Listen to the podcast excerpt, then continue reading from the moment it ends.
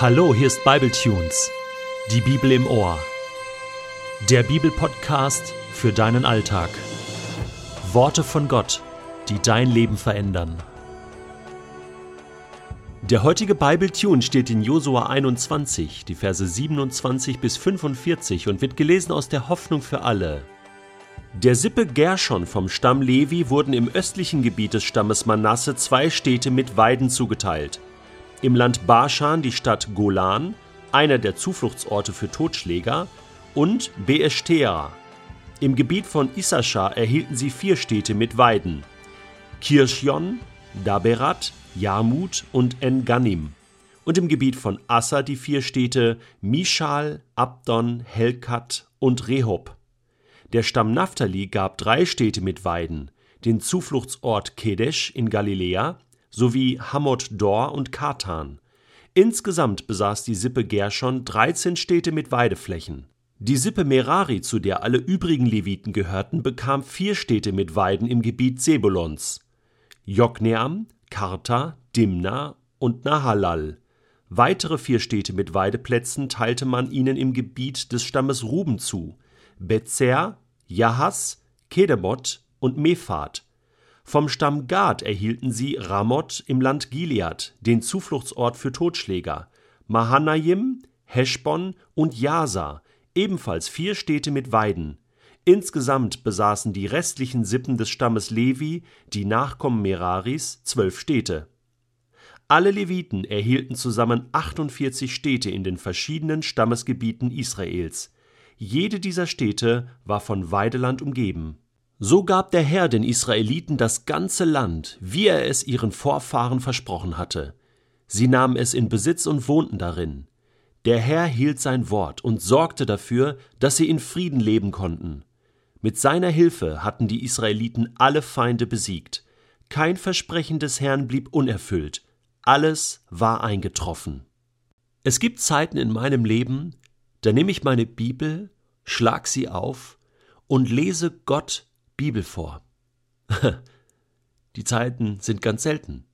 Und du wunderst dich vielleicht und denkst dir, warum liest der Gott die Bibel vor? Gott kennt doch die Bibel. Er hat sie ja inspiriert, er hat sie ja schreiben lassen. Er weiß doch, was drin steht. Ja, es sind die Momente, wo ich nicht mehr weiter weiß. Es sind die Momente, wo ich nicht weiß, was ich sagen soll sind die Momente, wo ich nicht weiß, was ich noch denken soll. Sind die Momente, wo ich nicht weiß, was ich beten soll, weil alles irgendwie weg ist, weil alles irgendwie so leer ist.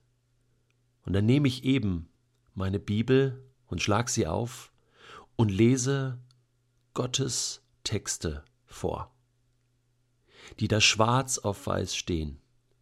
Und das hilft mir. Denn ich weiß, das, was da steht, ist ja von Gott für mich. Und manchmal bin ich so verzweifelt. Manchmal denke ich, Gott, wo bist du? Hältst du wirklich dein Wort? Hältst du wirklich das, was du versprochen hast? Manchmal fallen mir all die Verheißungen auch nicht mehr ein. Und dann muss ich eben die Bibel vornehmen und sie aufschlagen und selbst nochmal nachlesen. Und zur Sicherheit erinnere ich Gott an seine Verheißung, an das, was er gesagt hat. Und dann sage ich das auch. Dann sage ich, guck mal Gott, das hast du gesagt, das hast du versprochen, das steht hier schwarz auf weiß. Zur Sicherheit kann ich es dir gerne nochmal vorlesen, Gott.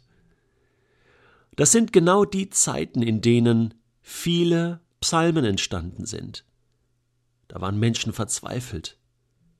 Da haben Menschen gesucht, fühlten sich von Gott verlassen. Und genau in diesen Zeiten sucht man wieder das, auf was Verlass ist. Da heißt es in Psalm 71, Vers 12, Gott, warum bist du so weit weg?